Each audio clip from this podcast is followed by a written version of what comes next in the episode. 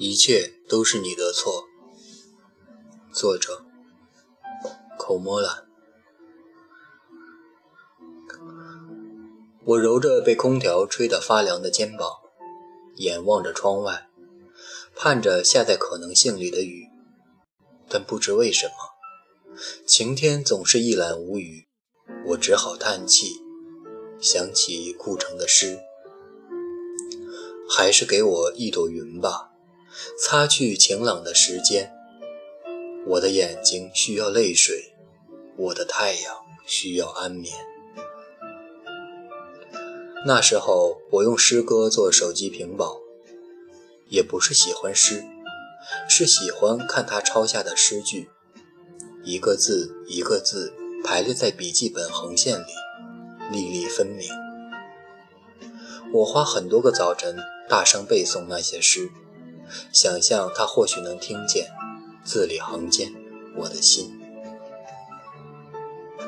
去年夏天，我去南方参加员工公司的新员工培训，欢迎典礼上我迟到了。我只记得和我同坐在后排的那个男人，字很好看。他问我的名字，把它写在白纸上。我也坦坦荡荡地看着他，向他索要名字。我对一见钟情保留意见，但总觉得两个人在那么一两次的见面里，就能确定很多说不清的东西。我第二次见他，是在酒店的走廊，他的背影被拉得很长，顺着看不清颜色的地毯爬到我心里。我强烈的感觉到，这是一个我不想错过的人。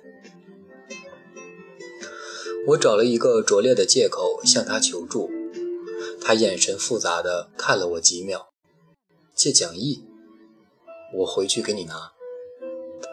他住的房间比我的要好，敞开的衣橱里挂着西装衬衫。他递给我讲义的时候，自然而然的从我的手里抽走了手机。现在还有人用黑莓啊？又接着一笑，我也有一个。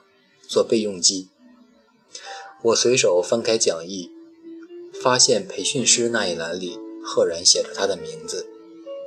我错愕地抬头，迎上他狡黠的目光。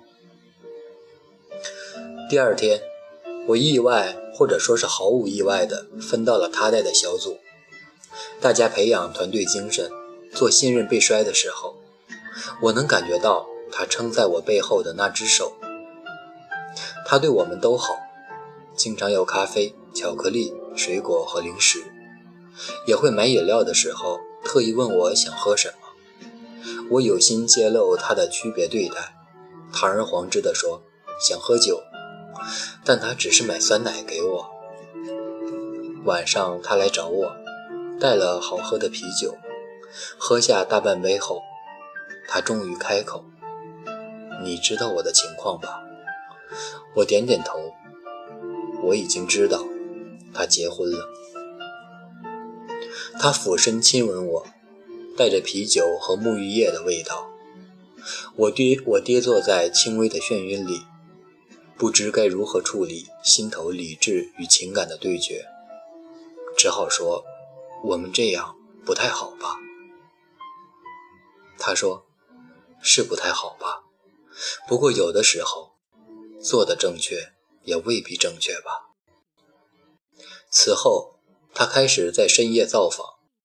我渐渐知道，他在二本学校念了文学专业，为了洗出身，又去了985高校读研。工作几年后，过上了结婚买房的稳妥生活。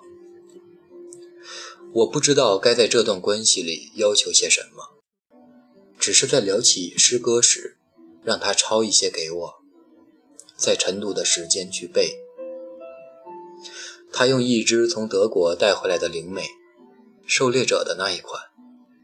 我看着他写字，会想，我是不是就是他的猎物？这想法常常让我彻夜难眠。我也越来越清楚地明白，他为什么如此吸引我。明明有着光鲜的人生，却处处透出一股诗意的气息。这种反差非常迷人。它让我想起下班后不想回家，在汽车里熄掉引擎听高保真耳机的男人。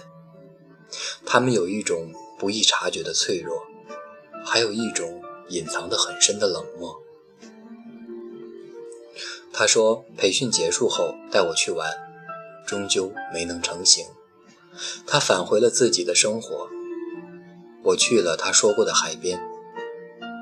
我坐在沙滩上发信息给他，那些精挑细选的字眼，最后被他屏蔽在接收范围之外。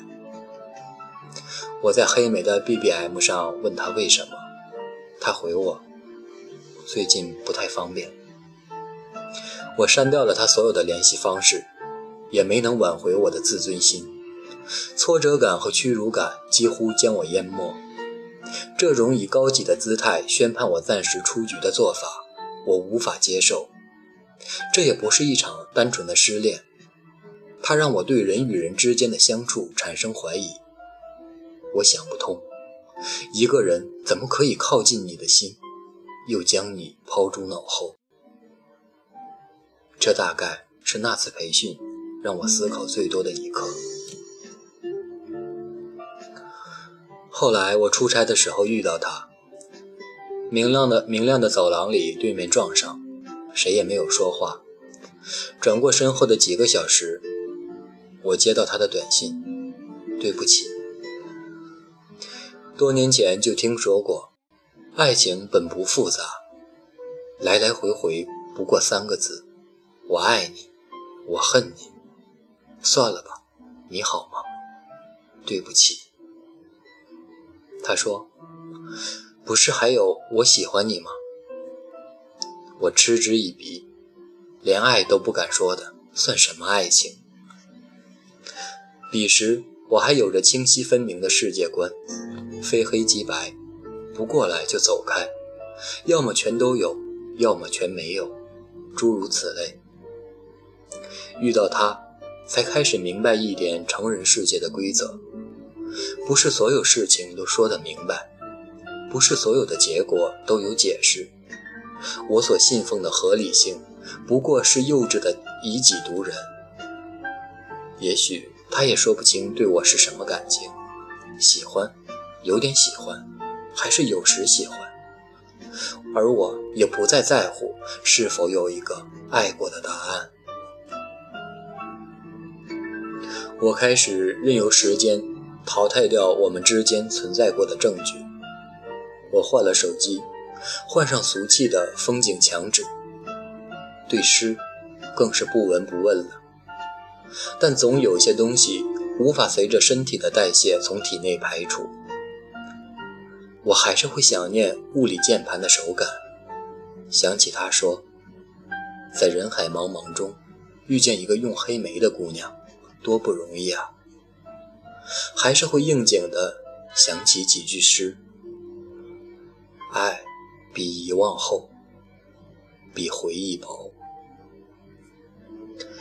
电影《舒南奇遇记》快结尾的时候，女主角指着男主角认不清现实，甩了男主角巴掌之后，坐在海边沉思。背影响起深情的英文男嗓。I'm sorry, you got me。我好像明白了很多，但实际上什么都没有改变。我还是做着不喜欢的工作，不放过任何一次出差的机会。我希望再见他一面，也清楚那根本无济于事。我无数次的感到抱歉，为一个我不愿意承认的事实。他让我心痛。我想，这是我应得的惩罚。靠近了不能属于我的人，就要承受心动的代价。我确实要道歉。我犯了一个不能用任何诡辩消解的错误，那就是爱上你。但这一切都是你的错。